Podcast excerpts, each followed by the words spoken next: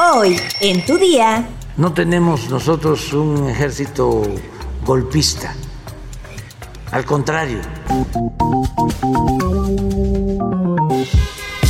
Tu día con el Universal. La información en tus oídos. En tus oídos. Hola, hoy es miércoles 26 de octubre de 2022. Quiero darle la bienvenida a toda la gente que está descubriendo este podcast y nos escucha por primera vez. Y a los que ya nos escuchan desde hace algunos meses, ya saben lo que hay que hacer. Pon atención y entérate. Estados. El Congreso de Guerrero aprobó por mayoría la legalización del matrimonio igualitario. En la primera sesión de este martes, de forma sorpresiva, la iniciativa de ley que propuso el diputado con licencia, Jacinto Rodríguez Barona, y la presidenta de la Junta de Coordinación Política, Yoloxin Domínguez Serna, ambos de Morena, apareció en el orden del día para su primera lectura. De acuerdo a diversas fuentes, el lunes fue aprobado el dictamen de ley por la Comisión de Justicia casi de forma secreta. Al término de la primera sesión, se convocó a la segunda, donde se obvió la segunda lectura y de manera directa se fue a discusión y votación para reformar los artículos del Código Civil y el Código Civil Procesal del Estado. Al final comenzó la votación por cédula, es decir, en secreto, donde 38 diputados y diputadas votaron a favor, 6 en contra y 2 lo anularon. Con esta aprobación, Guerrero fue el penúltimo estado en legalizar el matrimonio igualitario y solo falta Tamaulipas para aprobar dicha iniciativa. Vinculan a proceso a presuntos homicidas de Esmeralda Gallardo, madre buscadora asesinada en Puebla. La Fiscalía del Estado informó de manera oficial la detención de Christopher N. e Ismael N., presuntos autores materiales del crimen de la mujer que buscaba a su hija Betsabe, reportada como desaparecida desde enero del 2021. Murió Marcos Efren Sariñana, La Pulga, rescatista en el sismo de 1985 en la Ciudad de México. La Pulga Sariñana fue solicitado en 10 países y rescató en sus 28 años de actividad altruista a 160 personas. Nación. El presidente Andrés Manuel López Obrador rechazó que un militar quiera ser candidato a la presidencia. Señaló que los militares están dedicados a sus tareas y no se dejan dominar por los grupos de interés del poder económico y político como otros ejércitos del mundo. Nosotros tenemos un ejército muy leal a las instituciones y un ejército obediente a los gobiernos legal y legítimamente constituidos. No tenemos nosotros un ejército golpista, al contrario, el ejército actual surge para oponerse al golpe de Estado que llevó a cabo Huerta. Metrópoli.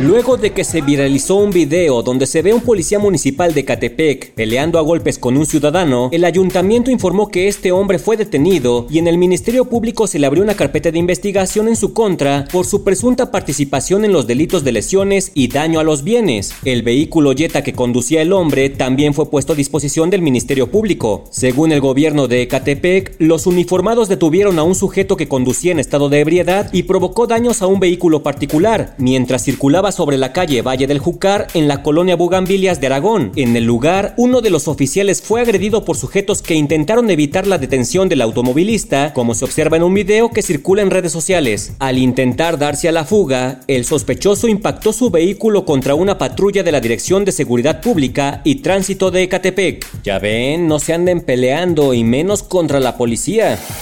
Mundo. Un iraní conocido como el hombre más sucio del mundo falleció a los 94 años en el pueblo de Deja, en la provincia de Fars, al sur de Irán. Amou Haji dijo que no se bañó durante más de medio siglo. Según la agencia de noticias IRNA, el hombre que era soltero, obviamente, evitaba bañarse por miedo a enfermarse. Pese a su falta de higiene, Haji vivió muchos años más que el promedio en su país, donde los hombres suelen fallecer a los 77 años. La historia de el hombre más sucio del mundo cobró relevancia en un corto documental titulado La extraña vida de Amou Haji. Fue realizado en 2013 y hablaba sobre su vida. Cartera. Usar cubrebocas durante los viajes de Uber ya no será obligatorio. Esto debido a las recomendaciones de las autoridades de salud pública, así lo informó la empresa a través de un comunicado enviado a sus usuarios. No obstante, el carácter opcional u obligatorio de la mascarilla puede estar sujeto a regulaciones locales. Además, se recomienda utilizarlo según las circunstancias de cada pasajero y sus familiares, añadió la aplicación de movilidad. También por esto se sugiere seguir tomando medidas de seguridad, tales como bajar las ventanas para que fluya el aire, desinfectarse las manos antes y después del viaje, así como cubrirse al toser o estornudar. Adicionalmente, Uber informó que tras una actualización en la capacidad de los vehículos, ya se podrá utilizar el asiento delantero de los mismos, pero únicamente en casos en que el tamaño del grupo lo requiera, sin exceder el número permitido de viajeros. El anuncio de Uber se da a dos semanas de que el Comité de Nueva Normalidad actualizara los lineamientos para la continuidad saludable de las actividades económicas ante la pandemia por coronavirus. Estos señalan que el uso de cubrebocas ya no es obligatorio en espacios abiertos o cerrados, sino solo recomendable, especialmente para aquellos que no estén inmunizados. Así que fuera máscaras. Espectáculos.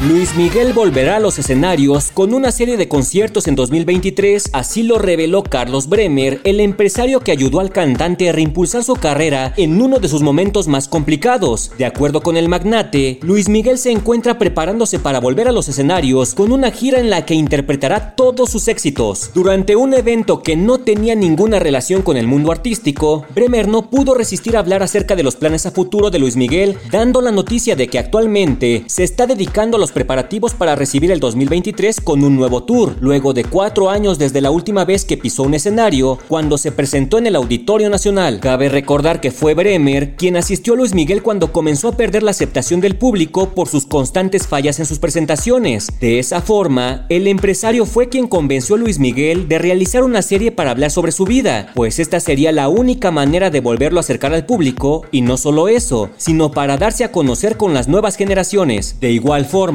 el amigo de la juventud de Luis Miguel, el burro Van Ranking, también ha hablado de que el artista lanzará un nuevo álbum con canciones inéditas, en lo que sería el vigésimo primer disco del cantante, producción que llegaría luego de cinco años desde que lanzó en 2017 México por siempre, pues parece que el sol volverá a salir.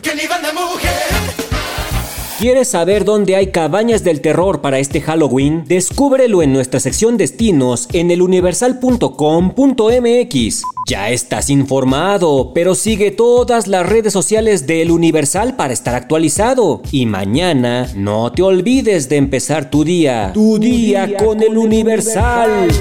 Tu día con El Universal. La información en tus oídos. En tus oídos.